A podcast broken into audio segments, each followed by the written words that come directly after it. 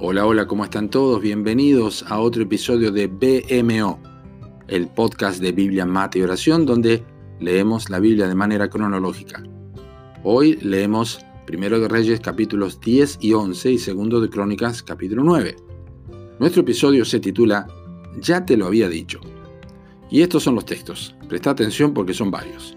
Ciertamente pondrás por rey sobre ti al que Jehová tu Dios escogiere, pero él no aumentará para sí caballos, ni hará volver al pueblo a Egipto con el fin de aumentar caballos, ni tomará para sí muchas mujeres, para que su corazón no se desvíe, ni plata, ni oro amontonará para sí en abundancia. Deuteronomio 17, 15 al 17. Y ahora, el peso del oro que Salomón tenía de renta cada año era 666 talentos de oro y traían de Egipto caballos y lienzos a Salomón, porque la compañía de los mercaderes del rey compraba caballos y lienzos y tuvo 700 mujeres reinas y 300 concubinas, y sus mujeres desviaron su corazón. Esto es 1 Reyes 10.14, 1 Reyes 10.28 y 1 Reyes 11.3. El diccionario de la Real Academia Española define la palabra consecuencia como hecho o acontecimiento que se sigue o resulta de otro. Es esta una realidad que todos vivimos a diario y bajo innumerables circunstancias, ya que sean trascendentes o no. Las consecuencias de todo lo que hacemos es lo que ocurre en nuestras vidas. Este hecho no contempla temperamentos, ni personalidades, conductas o lugar de la historia, sencillamente es el efecto de una causa.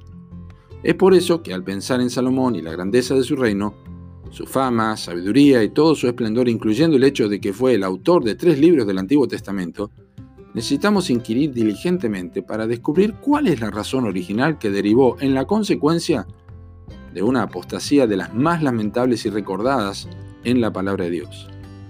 Y como no podía ser de otra manera en el ámbito espiritual, las consecuencias son el resultado de la desobediencia a la palabra de Dios.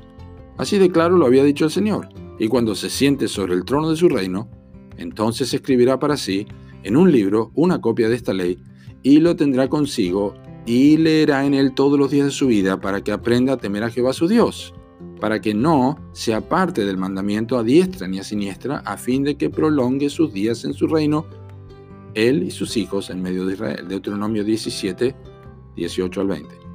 He aquí la principal y única razón de la desviación espiritual del rey Salomón. Cuando dejó de lado la palabra de Dios, dejó de lado la, la fuente de la verdadera delicia y comenzó a andar en consejo de malos, a estar en camino de pecadores, y dejó el trono de la piedad y la justicia para sentarse en la silla de los escarnecedores, y sufrió en su propia vida y reinado el corolario de su pecado. Deja de oír la voz de Dios y automáticamente darás oído a la voz del extraño con su pregunta favorita, que es, ¿con qué Dios os ha dicho? Génesis 3.1. De allí en más es un tobogán de consecuencias de las cuales en muchas ocasiones no es posible jamás recuperarse.